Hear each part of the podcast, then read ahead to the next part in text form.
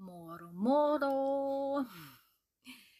Herzlich willkommen heute zu einer niegelnagelneuen Folge. Die erste im neuen Jahr. Ja, das auch, stimmt. Die andere hatten wir ja noch vor Null Uhr aufgenommen. Richtig. Deshalb ist es jetzt wirklich die neueste Folge und erste Folge 2024. Und es ist auch was Besonderes wieder einmal, weil es die erste Folge ist, die wir aufnehmen über ein Ziel, über ein Land, was unterhalb des Äquators auf dem afrikanischen Kontinent liegt. Wenn man jetzt Sansibar ein bisschen ausklammert, weil das ist ja doch ja irgendwie nochmal wieder was ganz was anderes als Insel auch. Von daher Moro Moro, also Hallo in Namibia. Geografisch mal kurz zusammengefasst befinden wir uns, wie gesagt, im südlichen Afrika. Das erste Mal in der wahrscheinlich weltsüchtig Geschichte. Und ja, Namibia liegt eben auch an der Atlantikküste und wird umgeben von den Ländern Südafrika im Süden, dann Botswana, Simbabwe am ganz, ganz mini kleinen Zipfel und Sambia auch, wo dann auch die Victoria-Fälle auch sind und im Norden haben wir dann Angola. Ja, es ist einfach zweieinhalb Mal so groß wie Deutschland, also wirklich ein riesiges Land. Zum Beginn wollen wir auch noch mal ganz kurz auf die Geschichte eingehen, denn Deutschland und Namibia sind da eng miteinander verknüpft. Mhm. Leider im absolut negativen Sinne, denn Deutsch ähm, Südwestafrika, heute Namibia, war 1884 eine Kolonie des Deutschen Kaiserreichs und dort beanspruchten deutsche Siedler Land, Weideplätze und die Wasserstellen in den Gebieten wo zuvor die Herero, das ist sozusagen eine ethnische Gruppe, die zur Viehzucht nutzten und dann entrechtet und ihrer Existenzgrundlage beraubt, beginnen dann die Herero 1904 einen bewaffneten Aufstand. Nach monatelangen Kämpfen führte dann der deutsche Oberbefehlshaber Lothar von Trotha seine Soldaten in die entscheidende Schlacht am Waterberg.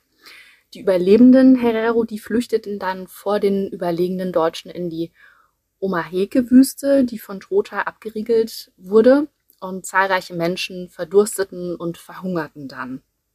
Wer dann es irgendwie schaffte, die Wüste zu überleben, wurde dann in ein Konzentrationslager verschleppt und musste dort Zwangsarbeit verrichten.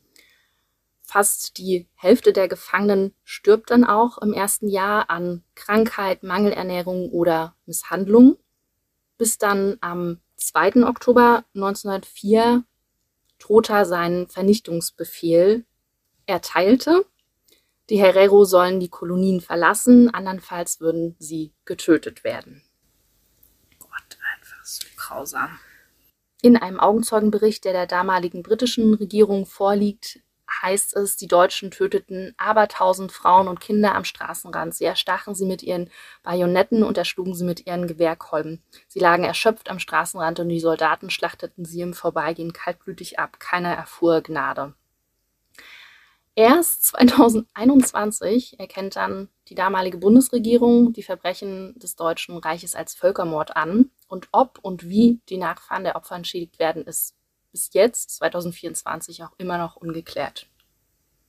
Oh Mann, das ist wirklich unfassbar, wie grausam einfach Menschen sein können. Ja, also dem Ganzen wollten wir jetzt nochmal so einen Platz geben, ja. weil natürlich nicht immer alles schön ist. Ähm, und es ist ja auch sehr präsent im Land. Also nicht an jeder Ecke, aber man kommt ja schon auch an Städte, in Städte, an Orte, ja, wo das schon einfach sichtbar ist, ne, dass ja einfach die deutsche Kolonialgeschichte ähm, in Form von Architektur, ne, ja, da einfach immer noch heute sichtbar ist. Sichtbar ist. Ja. Und deshalb ist es auch wichtig, da mal kurz drauf einzugehen. Und eben auch die Länder nicht einfach immer nur so ganz blind zu bereisen, sondern eben sich auch ab und zu mal ein bisschen mehr mit der Geschichte auseinanderzusetzen und mit dem, ja, warum das Land überhaupt so ist, wie es ist. Ja, genau. Was es zu dem hat Ach. werden lassen auch. Mhm. Um nochmal ganz kurz auf die Bevölkerung einzugehen. In Namibia leben rund 2,5 Millionen Menschen und die unterscheiden sich eben insbesondere durch ihren ethnischen Ursprung. Also zum Beispiel sind äh, die Ovambo die Bevölkerungsgruppe, die am meisten vertreten ist. Und dann gibt es eben ne, die Herero, mhm. ähm, Himba und Namba, Kavango, Tamara. Also ja, die sind so am meisten vertreten. Und Namibia ist das am wenigsten besiedelste Land nach der Mongolei. Ja, das ist echt krass. Also, das merkt man dann tatsächlich auch vor Ort. Ist mir schon auch irgendwie aufgefallen, ja. Es gibt ja auch bestimmte Gegenden, wo die gar nicht so lebens, also die eher lebensfeindlich sind, als ja, ähm, ja eben, dass man da gut leben könnte. Das muss man auch dazu Voll. sagen. Richtig. Und wenn man sich vorstellt, das Land ist zweieinhalb Mal so groß wie Deutschland, es leben jedoch nur zweieinhalb Millionen Menschen auf dem Land. Also das ist einfach nichts so, ne? In dem Land. In dem Land, auf dem Land und im Land. Ja. Ja, von daher ist da sehr, sehr viel Platz für Natur. Genau, zum Beispiel die Namib-Wüste. Zum Beispiel. Das ist auch der Namensgeber des Landes. Es ist die älteste Wüste der Welt und es wird angenommen, dass sie seit mindestens 55 Millionen Jahren existiert. Ziemlich wow. Krass. Hm. Schon ganz schön alt. Das ist auf jeden Fall ein Fakt, der ja schon ziemlich für sich steht. das ist schon recht beeindruckend. Hast du eventuell noch ein, zwei andere Facts, die wir hier noch bei der Gelegenheit vielleicht auf den Tisch hauen können? Ja, zum Beispiel, dass Namibia 2014 das erste afrikanische Land war, das die elektronische Stimmabgabe bei seinen Präsidentschaftswahlen einsetzte. Krass, ne? Ja, gut, weil eben wirklich das sonst alles so weit auseinander ist. Die Entfernungen sind riesig, ne? Sehr fortschrittlich. Und was die Natur angeht, da gibt es natürlich auch ganz, ganz viele Facts, zum Beispiel, dass 20 Prozent des Landes durch Nationalparks geschützt werden, wie der Etosha Nationalpark. Ja. Namibia hat auch die größte Gepardenpopulation der Welt. Also da kann man auch noch ein bisschen mehr in den Naturschutz gehen. Mhm. Hat einige der höchsten Sanddünen auch der Welt. Ja. Also da kommen wir später noch mal ein bisschen drauf zu sprechen. Und Namibia ist auch das erste Land in Afrika und eines der wenigen weltweit, das den Umweltschutz in seine Verfassung aufgenommen hat. Mega gut. Ein Fakt fand ich auch sehr erstaunlich, und zwar, dass die Geisterstadt Kohlmannskop eins der reichste Ort der Welt war oder mit einer der reichsten Orte der Welt weil es dort Diamantenminen gab. Und nachdem dann aber die Diamanten ausgetrocknet waren, wurde die Stadt dann der Wüste überlassen. Hm. Krass.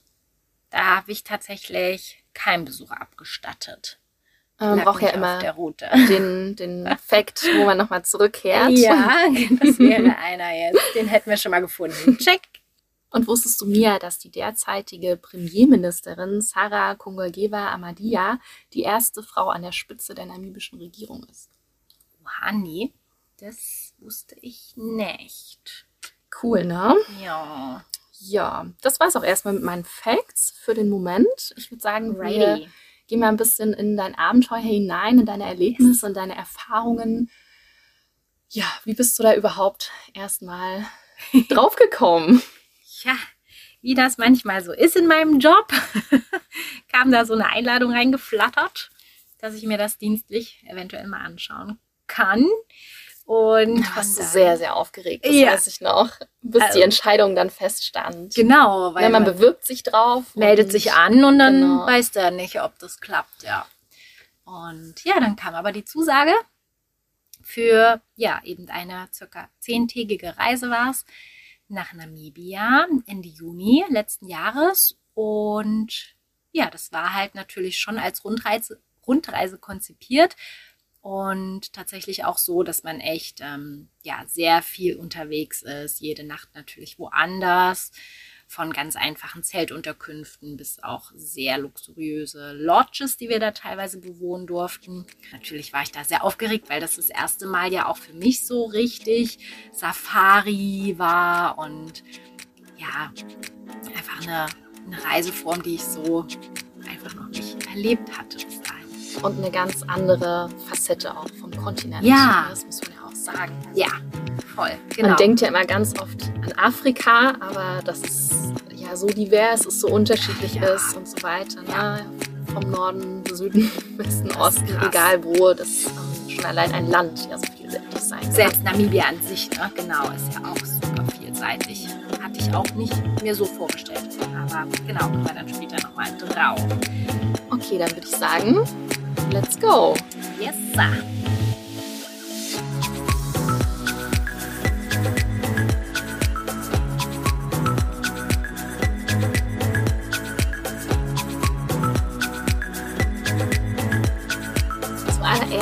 interessiert mich natürlich total, warum sollte ich und alle anderen nach Namibia? Ja, du wirst vielleicht am Ende der Folge feststellen, es muss tatsächlich auch auf deine Bucketlist. Nein! Oh, verdammt. Ist schon so voll. Sie ist schon so voll. Na, ein Plätzchen wirst du vielleicht noch finden. Mal gucken, schon, was ja. du dann so sagst. Aber erzähl mal. Ja, also was mich wirklich ganz schön fasziniert hat und es macht einen auch echt sprachlos, wenn man vor Ort ist, ist einfach echt dieses Lack of People, sagen sie halt dort, dass es einfach so wenig Bevölkerung gibt, so wenig Menschen, man hat einfach so unendlich viel Platz und man fährt wirklich stundenlang und es kommt einfach nichts außer weite Natur und Tierwelt, wo wir auch schon bei dem zweiten Punkt sind, nämlich wirklich der einzigartigen Tierwelt, die man dort eben in ihrer natürlichen Umgebung beobachten kann, mit Glück. ja, es eignet sich halt extrem gut, noch so nebenbei bemerkt, weil es auch sehr stabil ist, was das politische System betrifft. Es gilt als recht sicheres Reiseziel und ja, es gibt einfach alles. Also man kann in Namibia jegliche Reiseform irgendwie leben von ganz individuell mit Camper, wo man einfach schon auf ganz, ganz schönen kleinen Campgrounds direkt am Nationalpark dran sein kann und dann ja vielleicht eine der ersten Personen ist, die ganz oben auf der Düne steht zum Sonnenaufgang. Man kann aber auch totalen Luxus in wirklich so krassen Lodges erleben. Also da dachte ich wirklich, ciao. Das, das war auch unglaublich beeindruckend, was sie da einfach auch hingebaut haben. Und ja, das kann man natürlich auch alles organisiert machen mit einem Guide, von dem man dann einfach auch so viel erfährt, äh, was das Land betrifft. Man kann sich aber auch alles anlesen. Es gibt wirklich einfach jegliche Reiseform von Low Budget einfach bis High End, sage ich mal. Ne? Und natürlich auch dieser Einblick in die für uns sehr, sehr, sehr fremde Kultur, wie zum Beispiel mal in Kontakt zu gehen mit den Himba und dort einfach sich auszutauschen und was über ihre Lebensweisen kennenzulernen und so. Das war auch schon echt faszinierend und dafür bin ich echt auch sehr dankbar. Auch wenn es, das darf ich auch dazu sagen, für die ein oder den anderen in unserer Gruppe auch ein krasser Kulturschock war. Mhm. Na, genau. Ihr wart als Gruppe jetzt im Juni unterwegs. Mhm. In welchem Zeitraum kann man denn sonst noch das Land bereisen? Das kommt so ein bisschen drauf an, was man halt machen möchte. Für die Tierbeobachtung bieten sich vor allem eigentlich die Monate im Südwinter an, wie der Juni. Es ist ja genau umgekehrt zu unseren Jahreszeiten denn dann ist in Namibia Trockenzeit und die Tiere kommen regelmäßig an die Wasserlöcher zum Trinken und Baden. Äh, außerdem können sie auch leichter entdeckt werden, weil sie sich ja nicht hinter den Büschen oder Bäumen so leicht verstecken können. Aber das eben sei auch dazu gesagt, es kann halt dann auch sehr kalt werden in Afrika. Vor allem nachts, ähm, ja, da können auch wirklich die Temperaturen unter den Gefrierpunkt gehen. Von daher, das sollte man einfach wissen, wenn man dann sein Gepäck so ein bisschen zusammenpackt, weil es gibt tatsächlich auch in manchen Lodges super schöne Pools, ne? Und dann denkst du aber, na, da, vergiss es. Also da kriegt mich hier keiner rein. Das ist auch ein bisschen schade, wenn man dann so wehmütig ähm, nur diese schönen Pools sich anschaut. Also es ist einfach zu kalt im Südwinter, zumindest für mich. Was ich als Tipp habe, das soll sehr, sehr schön auch sein und dann nicht ganz so voll, weil es ja dann nicht die Hauptsaison ist. Das sind so diese Übergangszeiten. also Herbst und Frühling. Denn da ja, regnet es vielleicht ab und zu, aber es ist trotzdem alles noch schön und es ist nicht so kalt, es ist milder und genau, also das wäre so ein Tipp. Okay. Mm, also von Deutschland aus fliegt man wie lange ungefähr nach Namibia? Das sind zehn Stunden, wenn man den Nonstop-Flug dann nimmt. Okay, also von Frankfurt nonstop mhm. kann man nach Windhoek fliegen. Fliegen? Genau. Also easy, gibt es auch sehr viele Verbindungen. Okay. Und ja, dann kann man dort starten. Also seid ihr dann dort auch gestartet? Erzähl mal, Yes. wie war so die Abfolge? Was habt ihr am ersten Tag gemacht? Am ersten Tag sind wir dann nach dem Nachtflug, der es ja war, erstmal in den Norden gefahren. Sofort. Also wirklich, wir wurden begrüßt ab in das Allradfahrzeug und einfach, ich glaube wirklich, wir sind ja den ganzen Tag gefahren. Es waren bestimmt acht Stunden Bus. Also man muss ein sehr ausdauerndes Gesäß haben, am besten, weil man schon auch viel fährt. Äh, Es lohnt sich aber auch in der Regel. Und Also man kann unterwegs schon viel sehen, sozusagen. Habt ihr dann dort auch immer mal angehalten, um irgendwas dann schon auf dem Weg zu sehen? Oder war eher die Strecke der Strecke wegen? Da haben wir uns ein bisschen rangehalten, weil unser Ziel war, ja, die Etosha-Pfanne, Mhm. der Etosha Nationalpark, da sollte es hingehen. Und wir hatten eigentlich vor, dort auch noch eine Pirschfahrt zu machen am Abend. Ah, okay, ja.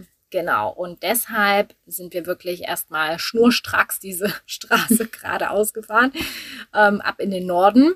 Wie kann man sich die Straßen vorstellen? Also gerade wenn man jetzt mit einem eigenen Fahrzeug dann vor Ort unterwegs ist? Dann, ja, es ist natürlich wirklich vor allem äh, Schotter. Ja, also schon gut wackelig. Ja, ja, also das sollte man wissen. Und Allrad braucht man an sich auch. Und man kann natürlich selber fahren und das als Mietwagen oder ja, Campertour machen.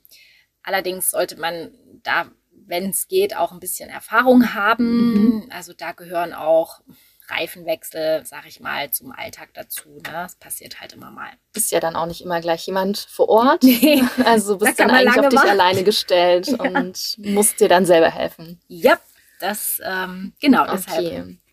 nur zur Info.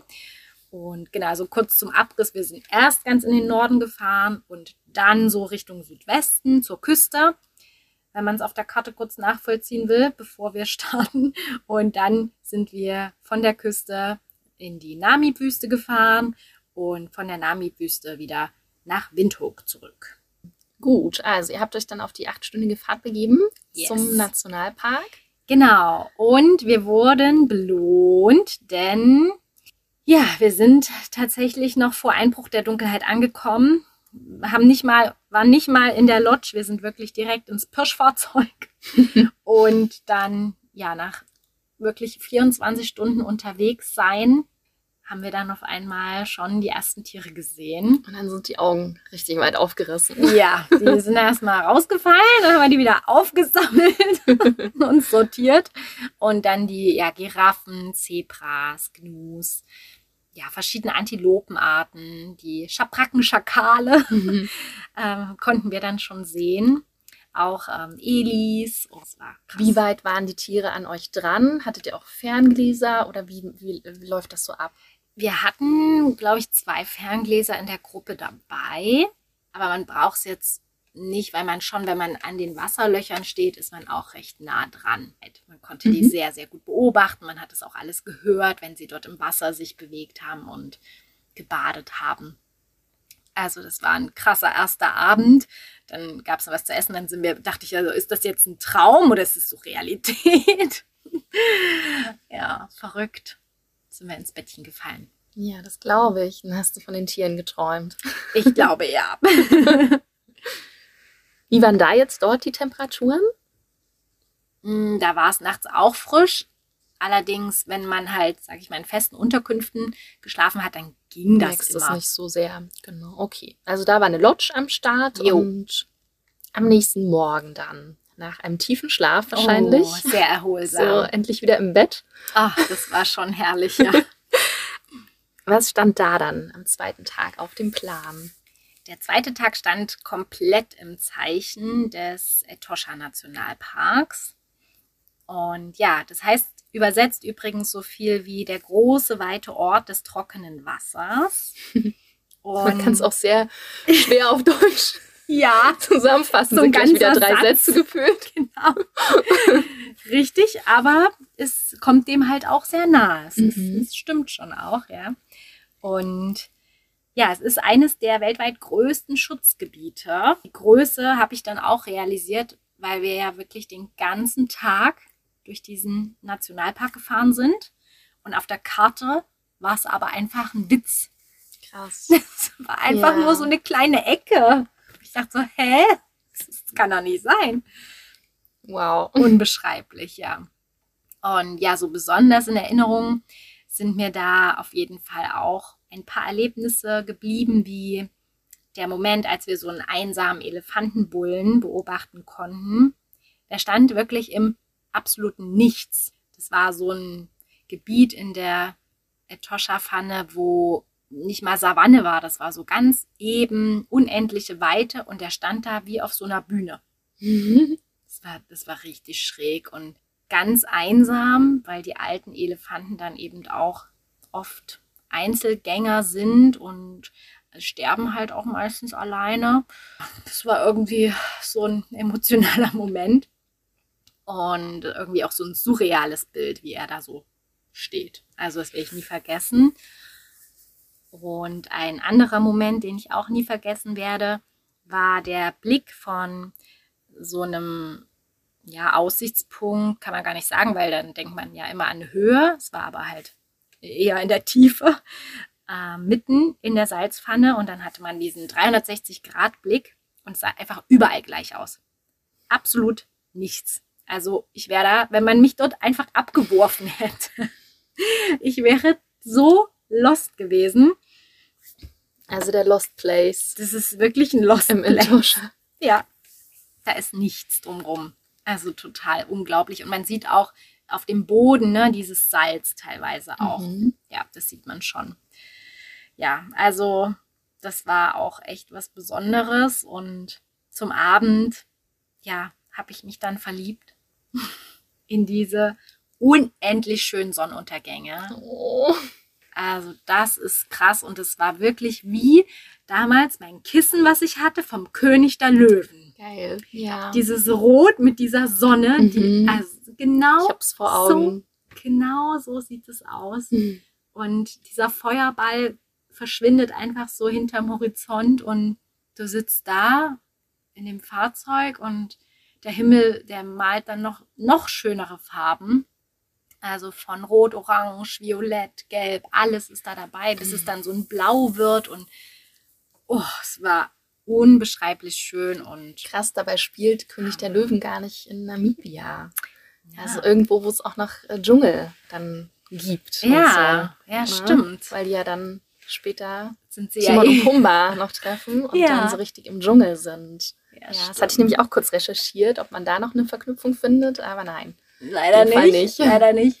Aber ja, also das war, also das war so bezeichnend, weil man halt diese unendliche Weite hat und dann siehst du wirklich, wie dieser Feuerball so verschwindet und man kennt das ja irgendwie am Meer, ne? Aber so Mhm. vor so einer Weite, vor so einem Nichts, Mhm. ist irgendwie ganz anders nochmal. Krass. Ja, also das kann ich nur wirklich, ach, wenn, wenn irgendwie jemand die Chance hat, das zu erleben, das ist, vergisst man einfach nie wieder. Was mich darüber hinaus nochmal interessieren würde, hat denn jemand was in Bezug auf die Klimakrise da euch erzählt? Ähm, hat man da was gesehen im Nationalpark, ähm, dass sich da ja etwas verändert hat im Laufe der Jahre? Hm, auf jeden Fall. Also die eigentliche Regenzeit im Etosha ist nicht mehr so regenreich. Also die Tiere haben es dann entsprechend auch nicht mehr so leicht, ähm, ja, Wasser zu finden, weil eben teilweise Wasserlöcher ja gar nicht mehr voll sind. Ne? Mhm. Ähm, und der Südwinter, also wird auch ähm, teilweise kälter. Nachts hatte ich ja auch äh, am eigenen Leib erfahren dürfen Mhm. ähm, ja, dass es einfach auch mal schneit. Mhm. Also so, es ist schon auf jeden Fall extremer. Und wie gesagt, die Regenzeit ist nicht so sehr regenreich gewesen in den letzten Jahren. Dass es dann ausreichend ist für die Trockenperiode. Genau, Mhm. genau. Seid ihr denn am dritten Tag auch noch dort geblieben oder ging es dann schon wieder weiter? Weil die Zeit war ja ein bisschen, also was heißt knapp, aber Ja, doch, kann für man ein ganzes sagen. Land ist das schon. Es war krass. Ja. Es war echt brutal. Also was wir quasi in acht, neun Tagen vor Ort abgerissen haben, das macht man halt eigentlich so in zwei Wochen. Ne? Mhm. Aber komm, Mhm. mit äh, uns kann man das machen und wir waren ja auch happy drüber, alles gut. Und so hatten wir natürlich auch eine extrem hohe Erlebnisdichte. Mhm. Es kam dir auch vor, als ob wir da jetzt drei Wochen waren. Ja, klar. Weil du denkst, das kann ja gar nicht alles sein. Kann ja Mhm. gar nicht alles ist jetzt doch erstmal verarbeiten. Ja. ja. in den paar Tagen passiert sein. Geht gar nicht. Mm, Ja, also das war echt heftig. Und wir sind an dem Abend ähm, des zweiten Tages in so ein Reservat, aber das war noch am Rande der Etosha-Pfanne, äh, gefahren, haben dort in der Lodge geschlafen. Die war auch atemberaubend. Dort haben sie uns morgens noch ein Game Drive, also ein, eine Pirschfahrt, organisiert. Mhm. Und das war auch genial. Wirklich, wir sind vor Sonnenaufgang losgefahren. Dann ging die Sonne auf. Dann merkt man einfach, es wird wärmer und ähm, die Tiere gehen morgens dann eben auch zu den Wasserlöchern. Und dann haben wir wirklich ein Rudel Löwen gesehen. Oh. Mit Jungen. Oh Gott. Simba ist doch am Start. Ja. Wir waren alle total sprachlos. Oh mein Gott, das ist schon krass. Ja. Das war einfach Wahnsinn, weil man ist ja auch in diesen offenen Pirschfahrzeugen. Mhm. Und dann ist es so nah. Und zwar nur unsere zwei oder drei Autos. Ist jetzt auch, man muss sich das nicht so vorstellen, dass dann so eine Jagd Oh Gott. beginnt, ja. Und dann stehen da auf einmal 20 Autos drumherum. So ist es Mhm. nicht. Äh, Also schauen nicht die dann auch, dass das so ein bisschen reduziert ist? Haben Ja. die dazu was erzählt? Also äh, genau, sie schauen natürlich schon, dass sich das alles gut verteilt. Und im Etosha, was aber schon so ist, dass die Guides sich dann gegenseitig auch per Funk informieren, wenn jetzt zum Beispiel ein Gepard ah, zu ja, ja. sehen ist. Mhm. Also ja, das haben wir, das Glück hatten wir nicht, aber wir waren mit unseren Löwen dann schon total Ja, happy. kann ich alles sehen. Ach, das, ähm, nee, also das hat, war, war schon Zumindest in der Kürze der Zeit. Genau, dann hätten wir wirklich noch ein paar Tage länger bleiben müssen. Und so war es aber schon, also ja, einfach krass beeindruckend. So mit den Kleinen, wie die da gespielt haben. Diese majestätische Bewegung. Mhm. Es. Und man hat einfach so eine Ehrfurcht vor denen. Mhm. Ne, mit seinem riesigen Kopf und diese Mähne. Also, das waren zwei Männchen und ein Weibchen mit den Jungen. Super beeindruckend. Und haben wir gar nicht erwartet dort. Also, Mhm. du fährst halt einfach so durch nichts, aber die leben dort eben. Und wenn du Glück hast, dann siehst du es halt. Das ist so schön gewesen. Ja, also eigentlich waren wir durch für den Tag. Emotional, schon früh um sieben. Aber macht ja nichts. Ging trotzdem erst los, denn an dem Tag haben wir dann ein Dorf besucht von den Himba. Mhm. Und genau, da war ich so ein bisschen auch zwiegespalten, Mhm. ehrlich gesagt. Ob das nicht irgendwie doch ein bisschen, ja. Ja, ich fand es auch ein bisschen befremdlich erstmal, weil das dann wie so eine Art Living Museum Oh, ja. anmutete. ja. Die White People kommen jetzt hier mal und checken mal die Lage ab, Ja, wie genau. hier so gelebt wird. Das- und ah, okay. es war wirklich erstmal Mhm. komisch. Und ja, es waren auch 40 Menschen, die eigentlich in dem Dorf leben. Davon sind ungefähr gut 20 dann Kinder. Die waren auch, also einige da, haben dann gespielt und die Frauen haben sich zum Beispiel auch dann gegenseitig die Haare geflechtet und gefärbt. Das machen sie ja mit diesem roten oder ockerfarbenen Lehm. Das war auch super interessant. Es war aber dann auch so ein bisschen wie so eine Show Mhm. und saßen da vor ihren Lehmhütten.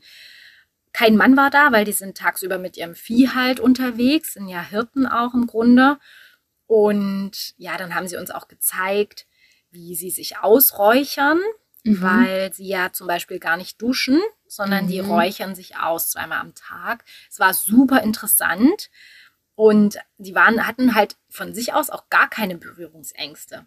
Ja, Also- aber gut, wenn das häufiger stattfindet, ne, Genau. dann merkt, merkt man ja auch wieder so, ah, Und man bezahlt auch für den Mhm. Besuch. Also es ist auch wie ein Eintritt, den man dann bezahlt. ja. Äh, dann haben sie gezeigt, wie sie ihr Grundnahrungsmittel, diesen Papp, das ist dieser Maisbrei, ähm, den gibt es da quasi all day long. Mhm. Und man sagt eben wirklich, wenn es keinen Papp gibt, dann, also das ist die pure Armut. Ne? Mhm. Wenn sie, solange die Papp haben, ist alles gut. Dann, ähm, ja, haben sie keinen Hunger und es ist ja einfach äh, dafür gesorgt. Und es war wirklich sehr, sehr interessant, aber es war auch dann halt natürlich ein Kulturschock, ne? Vor allem so für, wir hatten teilweise in unserer Gruppe ja Leute, die, ich glaube, gerade mal 20 waren oder noch nicht Mhm. mal. Mhm. Der Guide hat das super erklärt. Das hat mir dann auch die Augen noch geöffnet. Ich war so froh, weil dass ich dann doch ein bisschen meine Sicht ändern konnte, weil er hat eben erklärt, dass es sehr, sehr wichtig ist, dass die Touris kommen und sich das anschauen, weil die zeigen das auch gerne, ihre Tradition, die wollen Mhm. das ja weiterleben und bewahren. Aber das können sie halt auch nur, wenn sie teilweise auch ein bisschen was dazu verdienen, Mhm. ne, dass sie sich dann auch mal noch ein bisschen was dazu kaufen können, zum Beispiel. Ja. Also ja, ich habe das dann im Nachhinein wirklich ein bisschen noch anders betrachtet und verstehe natürlich auch den Hintergedanke dann dabei. Mhm. Okay, spannend, ja. Es ist Mhm. halt nicht alles schwarz und weiß, ne? Es Mhm. gibt da halt unterschiedliche Emotionen dazu und ich glaube, Voll. für einen selbst ist es einfach auch wichtig, in diesem Moment das zu hinterfragen, ne? Ja. Ist das jetzt clever, was hier gemacht wird? Würde ich das auch so weiterempfehlen oder Genau. ne, gibt man dann vielleicht auch mal so ein, zwei Messages mit dazu an die Ja. Menschen, die das dann auch buchen würden oder so? ja, also dass man vielleicht ein bisschen vorbereitet ist. Genau. Ja, oder dass man einfach weiß, worauf man sich auch einlässt. Vielleicht gibt es Ja. dann wirklich auch Menschen, die sagen, nee, dann würde ich das lieber nicht machen. Mhm. Ne, dass man einfach selber so für sich entscheiden kann. Ja, Das mit den zusätzlichen Informationen. Dann, ja, okay. das ist genau auf jeden Fall ratsam. An sich aber natürlich gehört es total dazu, zu dem Land und eigentlich, ja, würde ich es dann auch unbedingt empfehlen, dass man da mal das kennenlernt. Im Endeffekt schon eine Erfahrung, die ich jetzt dann nicht missen Mhm. würde. Ja, damit war aber natürlich noch lange nicht genug an dem Tag. Wir sind dann zum Brandberg gefahren, Richtung Uis, so heißt der Ort. Denn da stand ein Highlight, ein nächstes Highlight auf dem Programm und zwar die erste Zeltübernachtung. Das war einfach pure Lagerfeuerromantik mit der besten Sitzheizung ever. Das ist so eine geile Idee. Und zwar haben wir einfach wirklich so im Kreis um das Lagerfeuer gesessen. Dann gab es auch was zu essen und unter unsere Stühle haben wir dann jeder so ein Eimerchen bekommen. So ein kleiner Alu-Eimer, ja. Ja. Und dort haben wir vom Lagerfeuer immer mal so eine Holzkohle reingelegt. Mhm. Und das haben wir uns unter den Stuhl Mhm. gestellt. Und dann hatten wir einen super warmen Popser. Cool. Das Ja. war geil. Ja, und dann haben wir da einfach Geschichten erzählt und auch ähm, natürlich derjenige, der das dort alles betreut hat, das Camp, der hat uns auch viele Geschichten noch erzählt über Namibia und irgendwann haben wir dann nach oben geguckt und dann haben wir nie wieder quasi auf den Boden geguckt. Das war so krass. Also, das war halt wirklich ein echtes Himmelszelt. Weil man halt im Grunde 180 Grad nur Sterne gesehen hat. Krass. Oh. Das, also kriege ich jetzt noch Gänsehaut. Komplett die Milchstraße. Millionen von Sternen. Man konnte sich da wirklich gar nicht losreißen, um jetzt schlafen zu gehen. Mhm. Eine Sternschnuppe kam sofort nach der anderen. Es war unglaublich. Also wir hatten dann leichte Genickschmerzen, aber das ist kein Problem. Ähm, das habe ich so auch, na, vielleicht in der Salzwüste in Bolivien auch schon gesehen gehabt, aber das war dann ja auch so lange her und das ist wirklich unbeschreiblich, wenn man da so sitzt. Und Das ist wahrscheinlich auch immer wieder faszinierend. Ja. Egal, wie oft man das schon gesehen hat. Es gibt einfach so da wird man niemals müde. Ja. ja. Ja, aber war der Hammer. Ja, irgendwann sind wir dann noch schlafen gegangen. Dann kam der vierte Tag. Ja, genau. Der war dann tatsächlich nicht komplett mit Action zugeballert. Da sind wir erstmal zur Spitzkoppe gefahren. Das wird auch Matterhorn Namibias genannt und ist ein relativ bekanntes Wander- und Klettergebiet. Da gibt es wirklich sehr, sehr coole Felsformationen, wie zum Beispiel den Rock Arc und äh, alles in diesem orange-roten Mhm. Gestein. Und ja, da haben wir ein paar Fotos gemacht und sind da ein bisschen rumgeklettert. Also das war auch richtig cool. Das hat echt Laune gemacht. Und dann haben wir tatsächlich an dem Tag relativ lange im Fahrzeug gesessen, weil wir dann zur Küste gefahren sind nach Swakopmund. Ja, da gab es dann einen Szenenwechsel, ne? Raus aus der Natur. So, hallo wieder Stadt. Und auch bedeckter Himmel, weil durch die Lage am Atlantik, ja, ist das quasi in dem Südwinter sehr grau. Also auch die Stadt ist leider sehr grau. Ich konnte da dem wirklich nicht wirklich was abgewinnen. Selbst am Meer war es irgendwie jetzt dort nicht so, so schön. Und am schrägsten waren einfach diese hässlichen Kolonialbauten. Mhm. Teilweise wirklich wie bei uns ähm, so Plattenbau. Also ganz Oh. furchtbar. Und ab und, ich weiß nicht, ab und zu auch Fachwerk. Mhm. Dann denkst du, hä, Schwarzwald? Hier am Das ist Meer? richtig creepy. Und dann merkt man auch erstmal wieder so, oh Gott, die Geschichte Ja. hier richtig eingeschlagen. Also, pff, Ganz komische Stimmung, fand ich, war dort. Also, ei, ei, ja, wir sind da einfach dann noch ein bisschen spazieren gegangen und ähm, haben dann eine sehr, sehr schöne Bar gefunden. Die kann ich tatsächlich empfehlen. Äh, die Bar Zondernam. Schreibt man auch noch mal in die Mhm. Shownotes rein. Also, das ist, glaube ich, der coolste Ort in Mhm. Ich habe auch gelesen, das ist tatsächlich für Leute, die jetzt vielleicht auch zelten, ne, um, um die Vorräte wieder aufzufüllen. Ah, okay. dass man dort das hält. Ist clever. Mhm. Ja, dafür ist natürlich super. ja. Aber ansonsten muss man da jetzt nicht länger als eine Nacht bleiben. Ja, aber gut, man muss ja irgendwie da auch wahrscheinlich vorbei, um Ja. dann weiterzukommen. Ne? Es liegt Wie schon bei auch eurer Route. Auf vielen Routen liegt es ja. Mhm. Und dann kam wahrscheinlich wieder ein Highlight, richtig? Woher weißt du das nur? Wird mal wieder Zeit, ne? Ja, aber hallo, ey. Das war auch krass, der Tag. Also, wir wussten, okay, wir machen irgendwie am Vormittag eine Kajaktour. Ab äh, Walfis Bay heißt der Ort. Und da sind wir erstmal mit so einem Katamaran ein Stückchen rausgefahren, zu so einer Halbinsel, sag ich mal. Und dann gab es da von so zwei Typen so ein richtig lustiges Briefing für die Kajaks. Da haben wir schon richtig gefeiert, weil die einfach so viel Spaß an ihrer Arbeit hatten. Das war ähm, einfach eine ziemlich coole Truppe. Und ja, dann ging es in die Kajaks. Immer so zu zweit hatten wir. Und dann sind wir da so ein bisschen gepaddelt.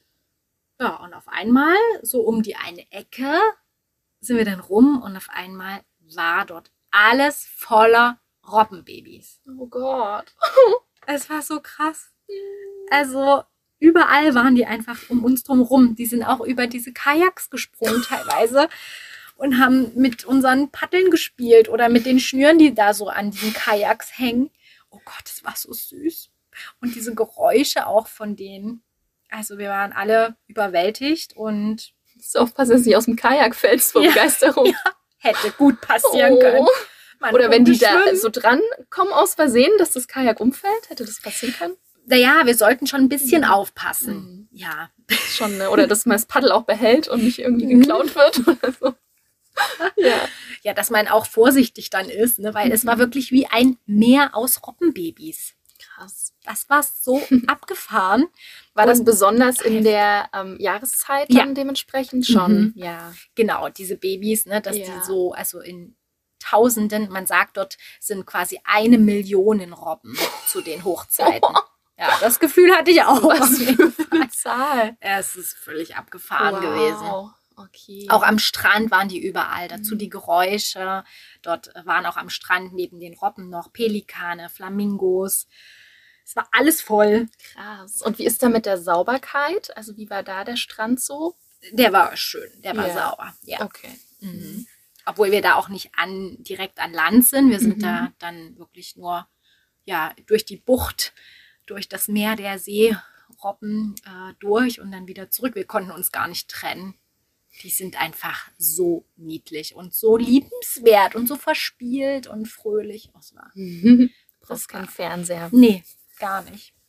Ja, das war echt ein absolutes Highlight und so ein Once-in-a-Lifetime-Ding, Mhm. glaube ich. Das war abgefahren. Dann haben die auch noch ein richtig, richtig geiles äh, Barbecue dort gemacht. Und eine aus der Gruppe hatte Geburtstag. Da haben sie Mhm. auch ach, sich so viel Mühe gegeben. Und es war, es war unglaublich. Cool. Mhm. Aber die, die das gemacht haben, waren das Menschen jetzt, die vor Ort dort leben Mhm. oder die dort hingezogen sind? Weißt du Ah, ja, so und so. Also genau, das Mhm. waren zwei und der eine, der kommt tatsächlich aus Wales. Okay. Ja, Ja. Und haben die das auf Englisch dann Ja. euch alles erklärt? Ja. war auf Englisch. Ja, ist ja auch, die Amtssprache ist ja auch Mhm. Englisch. Also. Genau. Und dann diese Untergruppen, Englisch. die verschiedenen ethnischen Gruppen haben dann natürlich ihre Sprachen. Ja, das Die- ist ja ganz divers. Genau, und die coolste Sprache, das ist auf jeden Fall die Klicksprache. Ich habe sowas noch nie gehört, weil die sprechen auch mit diesem, Krass. Ja, ja. ja, mit diesem Ton. Wahnsinn. Aber so Ja. mittendrin im Wort halt. nee, Also wir können das gar nicht so einbauen. natürlich nicht. Ja. ich, ich dachte nur so, okay, äh, redet weiter, ich, ich höre einfach zu. Es spricht auch Wow. nicht jeder, ne? aber Ja. richtig, richtig äh, Spannend. spannend, ja. ja, und nach diesem krassen Erlebnis sind wir dann einfach wirklich auch wieder ein Stückchen gefahren zur Beruhigung zur Namib-Wüste Mhm. und auch den Naukluftbergen. Denn zusammen ist es quasi Namib-Naukluftpark und das ist Afrikas größtes Naturschutzgebiet Mhm. mit 50.000 Quadratkilometer. Können wir uns eh wieder nicht vorstellen. Nee. Groß. Ist XXL Wow. riesig. Mhm. Mhm. Und dann habe ich auf jeden Fall, denke ich, von den Robbenbabys geträumt. In der Nacht. Dann war der nächste Tag. Jetzt habe ich mich ein bisschen verzählt. Wir sind Ja. schon beim sechsten, ja, sechsten Tag, ne? Tag 6. Mhm. Genau. Ja, Zeit für ein weiteres Highlight. Ja, was gibt es dort zu sehen? Also im Nationalpark gibt es ja auch sehr viele unterschiedliche Dinge, die man so machen kann. That's right. Also wir hatten auf unserem Programm den Besuch der Deadfly und Sossusfly, Ah. also diesen Dünen. Ne? Am Anfang hattest du ja auch schon gesagt, gibt eine der höchsten Dünen oder einige der höchsten Dünen Mhm. der Welt sind in Namibia und genau, also teilweise sind die so 300 Meter hoch, wie in New York die höchsten Wolkenkratzer. Äh, ja, deshalb kann man da auch mal hochwandern. Und das haben wir auch gemacht. Also sind hoch am Deadfly auf die eine Düne hochgekraxelt, haben den Blick genossen und diese Kontraste sind einfach so heftig, weil man diese wunderschönen braun-orange-Töne des Sandes hat und dann diesen strahlend blauen Himmel. ja. Und das sind ja auch Komplementärfarben, Mhm. hat dann jemand gesagt. Und ich so, ach Mensch, Stimmt, da war doch mal was. habe ich auch schon mal gehört. Und das wirkt dann so krass, also Mhm. unendlich schön. Ja, und dann sind wir da wie, wie die Verrückten hinuntergerannt. Äh, Es hat einfach äh, echt richtig Fets gemacht. Unten angekommen in diesem Dead Fly. Fly heißt übrigens Oase, noch Mhm. so nebenbei bemerkt, äh, sind dann diese Baumgerippe. Mhm. Das ist So so ich auch ein, schon auf Bildern gesehen. Genau, ne? Instagram macht es möglich. ja, dass man doch eine Vorstellung hat. Sehr, sehr gut. Ja, das ist natürlich ein super typisches Bild Mhm. von diesen Baumgerippen und wird auch Friedhof der Bäume genannt oder so ähnlich. Da kann man auch durchspazieren und die Bäume sind tatsächlich äh, Kameldornbäume, die schon über 1000 Jahre alt sind, denn dort in der Nähe floss einmal ein Fluss, aber der ist dann ausgetrocknet und die Dünen haben sich dann durch Versandung gebildet und dadurch ist das wirklich so eine abgefahrene Landschaft. Also, wenn man in Namibia ist, das muss man auf jeden Fall gesehen haben. So, dann bleiben ja gar nicht mehr so viele Tage übrig. Nee, nur noch zwei. Aber noch ein paar Highlights wahrscheinlich. ja, Ja? ich noch was im Petto. Okay. Mach mal die Highlight-Schublade auf und gucken, ob da noch was drin ist. Ach ja, doch. Und zwar sind wir dann für die letzte Nacht wieder Richtung Windhoek gefahren und hatten dann nochmal eine Zeltübernachtung vor uns. Oh ja, ich erinnere mich Aha. an diese Geschichte. Ja, Ja. erzähl uns mehr. Also, das war dort im Komas Hochland, heißt das. Koma fällt mir gerade auf. Mhm. Wie passend. Oh Gott.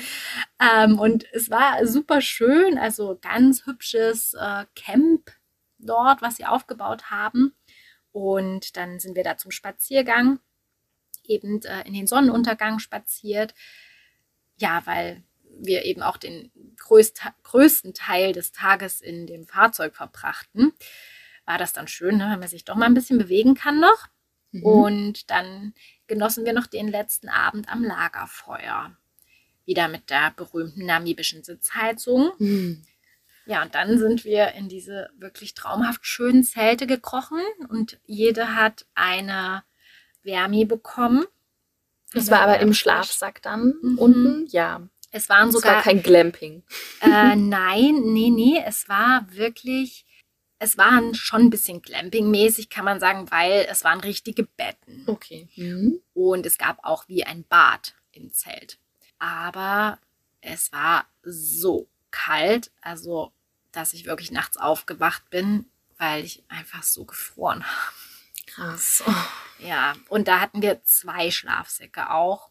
Aber mir ist dann das Wasser vom Zelt ins Gesicht getropft und es war so kalt. Oh. Ja, also da früh auch raus sich zu pellen, das machst du dann auch nur, wenn du halt arbeitstechnisch da bist. Du Mhm. kannst ja nicht rumheulen, weißt du. Nee. Ist eigentlich ganz gut gewesen. Da, ja, muss man dann wirklich durch. Ja. Und duschen kannst du vergessen. Das hätte man am Abend machen müssen. Haben wir aber nicht, weil da wollten wir auch nicht schon. Ja. Es war ja trotzdem frisch. Ja, weil nachts sind die Rohre, das, also Wasser gefriert ja dann auch bei den Mhm. Minusgraden. Oh, es war so kalt. Ja. Mhm. Aber Survivor, am Survivor. Und äh, ja, dann stand natürlich als Abschluss der Reise noch Windhoek selbst Mhm. auf dem Programm. Heißt übrigens windige Ecke. ich glaube, so windig war es bei uns jetzt nicht, aber ja, da gibt es gar nicht so viel. Die Stadt selbst ähm, ist recht weitläufig, also eher auch mit Auto oder Fahrzeug. Zu Fuß ist nicht viel, gibt jetzt auch nicht so ein Zentrum, wo man sagt, das kann man gut dann mal ablaufen Okay, gut zu wissen, ja. war, war nicht. Es gibt so Kunsthandwerksmarkt, dass man da vielleicht noch mal ein bisschen stöbern kann. Dann die eine, ja, eine Kirche, die so bekannt ist, die wir auch noch mit angeschaut haben. Dann gibt es Joey's Beer Bar. Das ist wirklich ein ziemlich cooles Teil. Das ist ein Riesenrestaurant und einfach so stylisch. Also das liest man auch überall, Mhm. dass man quasi, wenn in Windhoek, dann muss man da auch hin.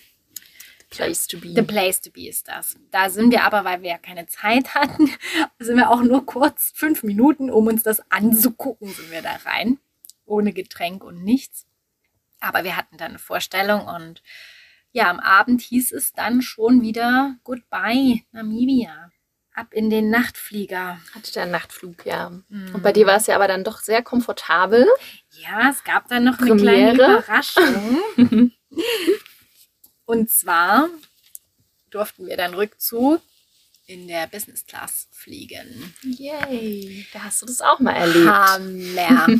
Es ist echt unklar. Also es ist völlig unklar, wie man so Riesenunterschiede hat quasi. Ne? Mhm. Und zehn Meter weiter hinten ist dann dieser Echo äh, normale Also gerade über. Nacht ist das natürlich echt eine Ah. schöne Sache. ein richtiges Bett halt, ne? Mit einer richtigen Decke. Und eigentlich kann man die ganze Zeit essen und trinken.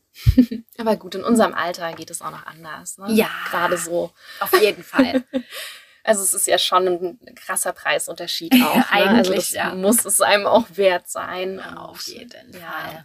Wenn man es so natürlich in diesem Rahmen mal erlebt, ist es toll. ne? Aber Natürlich, Ich glaube, sonst geben wir unser Geld lieber für andere Sachen Absolut immer, aber aus. Aktuell zu zumindest, aber wissen, ne, gerade wenn man eben auch Kundschaft hat, für die das interessant ist, dass man total. auch eine klar. eigene Erfahrung hat. Ja, ist schon ja, gut. Gerade bei der Länge der Flugzeit lohnt sich das dann auf jeden Fall auch schon. Auf jeden Fall, ja, so bei 10, 11 Stunden. Ne? Mhm. Das ist schon. Das Coole ist natürlich, man hat gar keinen Zeitunterschied. Mhm. Also Das ist sehr Jetlag ist praktisch. nicht. Ja, geil. Das ist wirklich Das war ein großer cool. Vorteil. Ja. Ja. Also Fand ich spart sich da geil. einfach doch auch ein paar Urlaubstage natürlich, Mhm. wer davon so abhängig ist. Ne? Ja. Weil manchmal braucht man ja dann doch noch ein paar Tage, um wieder Ein anzukommen. bisschen klar zu kommen. Ja. Oder auch vor Ort natürlich. Ne? Und geht eine Reise eher ein bisschen langsamer an und so sparst du dir halt wirklich dann die Zeit. Ja. Also vielen, vielen lieben Dank, dass du uns auf diese wundervolle, ganz, ganz besondere Reise mitgenommen hast. Jetzt haben wir doch noch mal ein Stückchen der Welt neu entdeckt. Ja, Und- auch ich. Ja, es gibt da ja noch viel, viel mehr, was man so entdecken Fall. und sehen kann. Natürlich. Und wir haben jetzt so ein kleines Abbild davon geschaffen, aber ich denke, es wird auch nicht das letzte Mal gewesen sein, dass wir in diesem Leben, also dass Nee, du in diesem Leben da warst nicht. und ich möchte Vielleicht natürlich auch, ein, hin. Ja, jetzt ist es ja vielleicht auf der Bucketlist Auf jeden gelandet. Fall, ja. War das auch schon vorher so, ne? Man hat schon, also es ist ähm, auch präsent natürlich, ne? Oh. Ähm, Gerade bei Instagram hat man da auch schon einiges so gesehen. Ja. Aber wenn du sagst, es verläuft sich auch so ein bisschen mit den Touristinnenmassen, ist das natürlich auch eine schöne Sache. Ja, weil es unendlich kann, viel ne? Platz ist einfach. Ja. Ja, schon echt der Hammer. Also da sind manche Orte der Welt natürlich noch ein bisschen mehr überfüllter aktuell. Aber hallo, Ja. also das ist ja ist wirklich ein unglaublich gutes Argument, warum man dahin sollte. Es Mhm. ist diese Ruhe. Also ich habe gestern waren wir ja in, in der Ausstellung und da habe ich eben auch so einen Spruch gelesen: In der Wüste ist die Stille lauter. mhm. Und so war das, richtig echt. gut. Ja. Ja. vor allem wir hier in unserer Stadt, das ist, ist wirklich, also man kann da gut abschalten, einfach weil man Tiere beobachtet. Das ist, Und wie wenig man machen kann Ja. an einem Tag und so viel erlebt. ja, Also das ist ja eigentlich nur dieses Beobachten alleine ist ja dann schon so eine heftige Aufregung. ja, ja, ja, man ist ja wie so ein kleines Kind, freut man sich. Ja. Mhm. Ja, vor allem, wenn man halt diese Tiere vielleicht mal im Zoo gesehen hat, aber Ah. wir sind ja jetzt auch keine Zoo-Befürworterinnen Nee. ähm, in dem Sinne und dementsprechend, ja, ist das natürlich krass, die Ja. einfach live zu sehen und ich glaube, jetzt ist man noch weiter Wahnsinn. entfernt davon, Ja. so zu gehen. Äh, ja, schon. So, wenn man die so live gesehen hat und einfach weiß, wie sie leben könnten. Ja. Ja, und gerade diese Wow. Elefantenherde, ne? Und das Ding ist, da kommen halt, weiß nicht, 40, 50 Elis an und du hörst die ja nicht. Die sind ja so sanft, wirklich. Mit ihren Ihre riesen Schwere, ihre Ja. Tonnen, die sie wiegen einfach. Und trotzdem, ja, das ist einfach so der beeindruckend. Elefant im Porzellanladen, den gibt es Ja. doch anscheinend. Er kann das. Ich bin davon überzeugt. Und auch so, wie sie halt miteinander umgehen und wie sie sich dann gegenseitig baden und so aufeinander aufpassen. Also diese Gemeinschaft. Ich denke mir dann immer wieder, wir können so viel von denen lernen. Auf jeden Fall. Also Von Tieren ist allgemein, ja. herzzerreißend Mhm. gewesen. Und dann aber zum Beispiel auch dieser Moment, da ist mir auch bewusst geworden, in Namibia ist es auch schon alleine im Unterwegssein an sich teilweise so, dass man so ein Stückchen Glückseligkeit finden kann. Mhm. Ja, weil man fährt ja eigentlich durch nichts und dann auf einmal stehen dann aber so drei Wüstenelefanten mitten auf der Straße. Und die fanden das nicht so lustig. Also, die können dann nämlich auch mal machen und da hat man schon Respekt, ja. Ja, es ist halt deren Gebiet. Und Ja. du bist halt der Gast. Und Ja. geduldet vielleicht, aber manchmal Kurzzeitig. ist das auch nicht so cool für die, natürlich, logischerweise, ja. Also, das wirklich ist was so beeindruckend. Und wir hatten, möchte ich auch am Ende nochmal erwähnen, einen unheimlich guten Guide. Also der Daniel, der hat uns sein Land auf eine Art und Weise näher gebracht. Ne? Ähm, das war un unbeschreiblich. Und der war selbst auch so eine Frohnatur und hatte so viel tolle Sachen, Geschichten zu erzählen, aber auch Einblicke und Hintergrundinfos. Also was ich da immer mitgeschrieben habe auf den Fahrten, das war, war schon krass, ja. Wow. Also, war, war toll. Deshalb, ich finde es auch mit Guide halt eine gute Sache. Mhm. Gerade, ja, also ich könnte zwar durch die Etosha-Pfanne fahren, wahrscheinlich monatelang, aber ich würde halt vielleicht auch die Tiere einfach nicht sehen. Das ist eben auch das Thema, genau. Ja, dass man gar nicht den Blick dafür hat, wenn man Ja. das vorher noch nie gemacht hat, ja. Ja.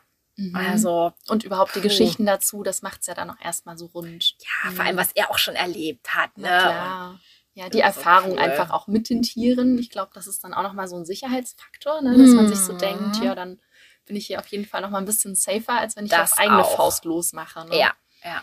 Und man kann aber tatsächlich auch, wenn man selber fährt, kann man an den Eingängen und Lodges von den Parks, kann man auch sein Fahrzeug stehen lassen und dann solche Pirschfahrten auch machen. Okay, das ist auch eine gute Idee. Finde ich halt auch ja, ganz Dass man es so cool. teilt, ja, dass man trotzdem individuell reist, aber Genau. trotzdem dann das so kombinieren kann. Ja. Das fand ich auch interessant, das wusste ich nämlich nicht. Mhm. Mhm. Können wir den, den Kontakt von ihm in die Shownotes schreiben? Kann man ihn auch so einzeln buchen oder ist es eher dann über eine Reiseagentur? Über einen Veranstalter, Okay. denke ich. Ja. Schön. Ja, wir wollen gar nicht wieder weg, aber Mhm. Ein nächstes Reiseziel kommt auf jeden Fall. Von Ja, ja, genau. Das wartet auch schon. Vertreiben wir uns die Zeit wieder mal dann bei Instagram mit ein paar schönen weiteren Eindrücken, dass man Das das auch mal bildlich wir. sieht Natürlich. und die Geschichten dazu. Und genau. ja, ansonsten freuen wir uns natürlich wie immer über Bewertungen bei Apple, bei Spotify. Ja. Und ja, meldet euch gern auch bei Instagram, wenn ihr noch weitere Fragen habt, wenn ihr noch was genauer wissen wollt, wenn ihr eine Reise plant. Immer zu. Dann steht Mia da mit Rat und Tat zur Seite. Ei, ei. Und dann freuen wir uns auf unser nächstes Reiseziel. Mhm. Demnächst. Ja, wie immer, das Überraschungsei. Ja, und genau. Ja, Bis dahin. Eine gute Zeit. Erfriert nicht. Ciao, ciao. Bye.